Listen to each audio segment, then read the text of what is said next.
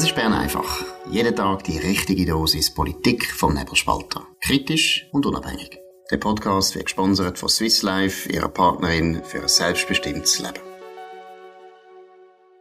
Das ist Bern einfach am 18. November mit dem Sebastian Brielmann und dem Dominik Feusi. Willkommen zu der heutigen Sendung. Sebastian, äh, es bleibt uns nicht erspart. Wir müssen kurz reden über Corona. Ganz eine schlimme Medienkonferenz. Der Alain Berset und ähm, der Lukas Engelberger Gesundheitsdirektor von Basel-Stadt und Präsident von der Gesundheitsdirektorenkonferenz. Und es ist ganz schlimm, wir sind in der fünften Welle, es ist, wir sind in keiner gemütlichen Lage, ist die Schlagzeile, die der Blick macht.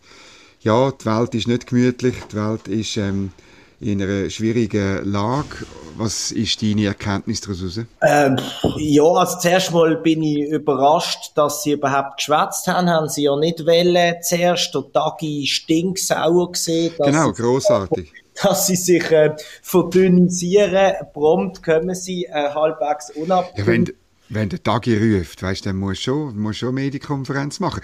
Die haben ja nicht mehr gewusst, was schreiben beim Tagi, weil der Alain Berset auf die Tauchstation gegangen ist. Ja, das ist klar und ich bin vorhin noch schnell auf der Webseite vom Tagi gesehen und von den ersten, oder von den obersten zehn Artikeln, wenn man es auf dem Handy anschaut, auf dem App, ja sind sagen und schreiben neun über Corona. Das ja, heißt, der Berse, hätte, der Berse hätte ihnen jetzt wieder den Booster gegeben, oder? Jetzt können, genau.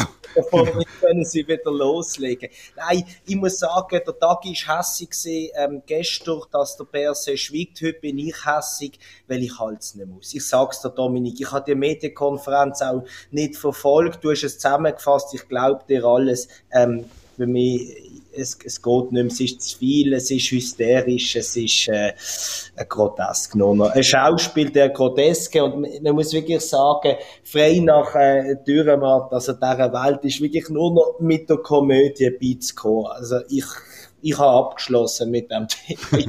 nur noch ein, für die Woche, für die Woche. Nur noch ein Satz, ähm, äh, wo gefallen ist, äh, offenbar vom Lukas Engelberger ich zitiere, in den kommenden Wochen werde sich zeigen, ob die Impfquote und der Maßnahmenmix reiche, um die Belastung des Gesundheitswesens erträglich zu halten. Das ist großartiges, großartiges Neusprech, oder? Wie man mit Orwell muss sagen. Ich habe das Gefühl, der George Orwell hat einfach das Datum verpasst, oder er hätte das Buch müssen 2021 nennen, weil wer so redet, der wird sicher sein, dass er auch in Zukunft alles kann machen. Und wenn dann weiterhin, weiterhin der Herr Engelberger sagt, 2G einzuführen sei allerdings kein Thema, oder dann wissen wir alles, was wir müssen wissen, nämlich, dass es Thema ist, oder? Ab dem 20. November. Ja, oder vielleicht ein bisschen später, äh, 30. sagen wir es so. Das ist ja dann, das ist ja dann erst am Montag, dann ist es... Äh, genau, man tut es dann ja auframpen. am Dienstag ist ja dann äh, die Medienkonferenz von den Fachexperten, also das Blödswort. Entweder ist man Fachmann oder man ist Experte. Fachexperte, das ist, äh, das ist ein gestreiftes Zebra, oder? Nein, ja. item, am Dienstag nach dem Abstimmungssonntag sind ja dann die, die Experten dran und am Mittwoch der Bundesrat und am Donnerstag dann sicher wieder der Alain Berset und der Lukas Engelberger. Es ist wirklich ähm, äh, grotesk, es ist wirklich schwierig, vor allem und, und äh, das ist halt meine Deformation professionell. Interessant ist, von was nicht geredet haben. Nämlich? Der, von der Abstimmung, die wir haben. Klar. Vom, vom Zertifikat und, und von der Frage, was das Zertifikat bringt und äh, ähm, es hat äh, unsere, unsere Praktikantin Franziska Oswald hat sich dieser Frage angenommen, oder? Was, was man vor drei, vier Wochen beim äh, Beginn vom Abstimmungskampf der Alain Berset und andere gesagt haben, eben, das Zertifikat sei die Lösung für die Pandemie. Es bringt uns aus der Pandemie raus. Es bringt uns die Freiheit, Sebastian. Ja. Die Freiheit breche das Zertifikat und ähm, wieder eine Normalisierung, also die Normalisierungsphase, wo der Alain Berset schon mal ausgerufen hat und dann wieder zurückgezogen hat, die kommen mit dem Zertifikat. Da davon seit einigen Wochen kein Ton mehr und auch heute nicht. Absolut, und das fällt mir gerade ein. Gestern habe ich ähm, einen Screenshot zugeschickt bekommen von einem Freund von mir, der datiert von Ende September, wo durch Blick geschrieben hat, dank, der, dank dem Zertifikat sei die vierte Welle gebrochen, oder? Das ist ja das Narrativ gewesen, Zertifikat genau. bricht Welle. Ähm, außer die fünfte und dann vielleicht auch die sechste oder die siebte nicht, bis sie dann wieder mal im Frühling wenig überraschend eine bricht. Also eben, ich, ich habe es vorher gesagt, äh, es ist nicht mehr ernst zu nehmen, und ähm, ich verstand gewisse Sorgen, ich, ich verstand gewisse ähm, Tragödien, wo, wo, wo es gibt. Das ist ganz schrecklich.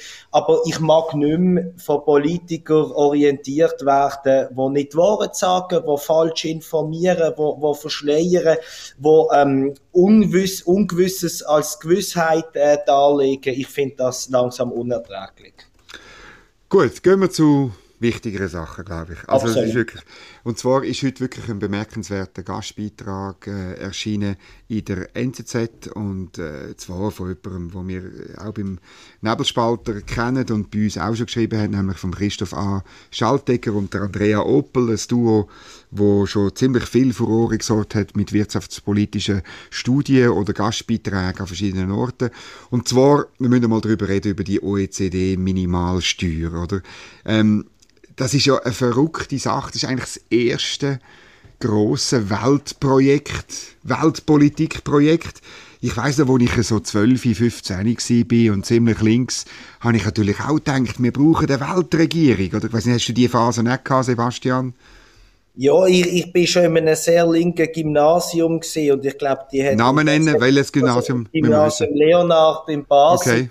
Und das hat mich dann, glaube ich, immer äh, von Anfang an so äh, prägt negativ, dass ich imprägniert, Phase, wo man, ja, wo, wo man aber eigentlich ja sollte haben. Also ich, ich, ich, ich sehe das, oder? Zuerst muss man ja links, man muss nicht, man kein Herz und nachher hat man keinen Verstand mehr. Ich, ich sehe das, ich finde das eigentlich noch passend und eigentlich auch noch schön, wenn man ein bisschen nach Ideal liegt ähm, lebt. Aber an mir ist das ein bisschen vorbeigegangen. Aber wie ist es denn bei dir gesehen? Ja, eben, wir, eben, äh, wir haben immer das Gefühl gehabt, es kommt alles gut, wenn man nur eine Weltregierung hätte, oder? Und, ja. und so das Narrativ, wo man heute ein bisschen anders, aber immer noch gehört, oder? Weil Probleme weltweit sind, müssen wir sie weltweit lösen. Und das tut natürlich äh, zwei Sachen über, über, übergehen, nämlich ähm, die demokratische äh, Rückversicherung, die du nur mit dem Nationalstaat hast, wo halt mit der UNO oder OECD oder was es da alles noch gibt, nicht hast. Und das Zweite äh, natürlich, dass, äh, dass die weltweiten Organisationen nur in der Theorie so gut sind. Oder ein mir befreundeter äh, Botschafter hat mir schon vor Jahren gesagt, weißt, wo, wo so bei internationalen Organisationen tätig war als Vertreter von der Schweiz, hat gesagt, weißt, internationale Organisationen sind gut im Identifizieren von Problemen und sie sind komplett unfähig in der Lösung. Oder? Aber item, das ist jetzt wirklich, das hat mir jetzt so angebracht, die, die, die OECD-Mindeststeuer. Ähm, das ist die Säule 2, also die Mindestbesteuerung für große multinationale Unternehmen, aber mit einem Umsatz von 750 Millionen. Da hat man das Gefühl, ja, das trifft in der Schweiz ja ähm, vielleicht eine Handvoll von, von Firmen, oder? Ähm, interessanterweise ist der, der Finanz- und der Rohstoffsektor sind ausgenommen, oder? Äh, auch, also wie immer, oder du musst auf die Ausnahmen schauen. Mhm. Aber noch wichtiger ist die Säule 1, nämlich die Änderung in der Gewinnzuteilung. Also heute ist ja so, dass Gewinn, wo ein, wo multinationaler Konzern macht, grundsätzlich am Sitz von dem Konzern besteuert werden und dadurch eben vielleicht ähm, mehr in der Schweiz, obwohl der Gewinn an einem anderen Ort erwirtschaftet wird, oder? Besteuerung, man sagt dem heute durch durch die Marktpräsenz. Also es muss eine Firma gar nicht einen Sitz haben irgendeinem Land, dass sie dann dort besteuert wird, oder? Und das hat man vor allem gemacht so wegen Facebook und Google und, mhm. und, und, ja, und, und äh, Konsorten. Weil die natürlich ein Business machen, die Länder, wo sie gar keine Tochterfirma haben. Das ist wegen der digitalen Wirtschaft. Aber das Ding ist natürlich jetzt schon, also es ist ja noch nicht ganz im Trocknen, man hat es zwar beschlossen, aber es ist natürlich noch verrückt kompliziert, weil am Schluss ist ja nicht nur die 15% Mindestbesteuerung, der Satz entscheidend, sondern wie man es bemisst oder wie man das ausrechnet. 15% von was ja. ist entscheidend. Oder? Und da glaube ich, auch ein bisschen äh, stütze mich auf, auf Informationen, insbesondere von der Tax Foundation. Das ist ein ganz toller Think Tank in Washington, wo ich auch äh, zwei, drei Leute kenne. Die sagen, das wird noch sehr kompliziert und sie sagen mir auch, dass es schwierig ist, dann in den USA das einzuführen. Die USA, ähnlich wie die Schweiz, sehr föderalistisch äh, organisiert und Es gibt insbesondere auch ein paar demokratisch regierte Steueroasen, Stichwort Delaware, wo, wo der Joe Biden herkommt. Ja, ich, ähm, äh, ich bin zwar nicht Experte für amerikanische Politik, aber das wird dann schon nicht ganz einfach bei deren Umsetzung. Und wir müssen noch das beenden. Der Beitrag von äh, Professor Schaltegger und Andrea Oppel ist klar. In der Schweiz muss die Umsetzung möglichst föderalismusgemäß sein, also eigentlich durch die Kantone vorantrieben werden. Kantone sollen das machen. Wir sollten eigentlich die Chancen nutzen, die der Föderalismus uns bei so einer Sache bietet. Unbedingt, unbedingt. Und mir ist noch etwas anderes aufgefallen, ein Satz, wo die beiden geschrieben haben, und zwar, ähm, es geht ja bei ihnen, durch es angetönt, wie sollte man denn das umsetzen? Zentralistisch, halbzentralistisch, mit, mit ein bisschen Kanton oder nur in den Kanton, bin ich völlig bei dir und bei ihnen, dass äh, das föderalistische System natürlich das Beste ist, aber sie haben vorher noch geschrieben, dass ähm, die betroffenen ähm, 200 Schweizer Konzern und ein paar tausend Töchter von ausländischen Firmen, ähm, dass die sich dann vielleicht, wenn das Kunden mal die Frage stellen, ob sie nebst den hohen, Löhnen in der Schweiz auch noch die höheren Steuern ähm, wollen zahlen. Und ich muss sagen, das macht mir große Sorgen, weil irgendwann langt es auch denen und gerade wenn ja dann äh, überall ungefähr ähnlich ist, ist es vielleicht nicht mehr so wichtig in, in der Schweiz sein. Und, also ich, ich weiß nicht, wie das rauskommt. Das war Kaffeesatz lesen, aber über diesen Satz bin ich gestolpert und gedacht, uiuiui, ähm, also die Überlegung werden die Konzerne sich sicher machen und äh, sieht nicht so gut aus, wenn die, wenn die das äh, durchziehen und, und der schlechteste Fall eintrifft. Das ist so. Also klar, Steuern ist, ist nur einer von mehreren Standortvorteilen, die die Schweiz bietet. Aber wir haben vielleicht in der Vergangenheit eben zu allen Standortvorteilen nicht so wahnsinnig viel Sorge getragen. Und da müssen wir schon Acht geben. Also ich denke eben Infrastruktur, oder? Weißt, wenn, ich habe ja mal die Geschichte gemacht, oder? Wie, wie, wie der Bund, also äh, das Departement von der Frau Sommaruga eigentlich alles daran setzt, dass man keine Strasseninfrastruktur mehr ausbauen kann, oder? Ähm, das kommt mir gerade in Sinn. Ich meine, das geht natürlich nicht, wenn wir gleichzeitig Zuwanderung haben ähm, in dem Ausmaß. Äh, das führt dann zu einer Verschlechterung. Oder Stichwort Strom, oder im gleichen Departement, oder wo man sich immer noch halb weigert, ähm, einzusehen, dass wir in eine Stromknappheit im Winter hineinlaufen und, und äh, dass man etwas machen muss, inländische Stromproduktion.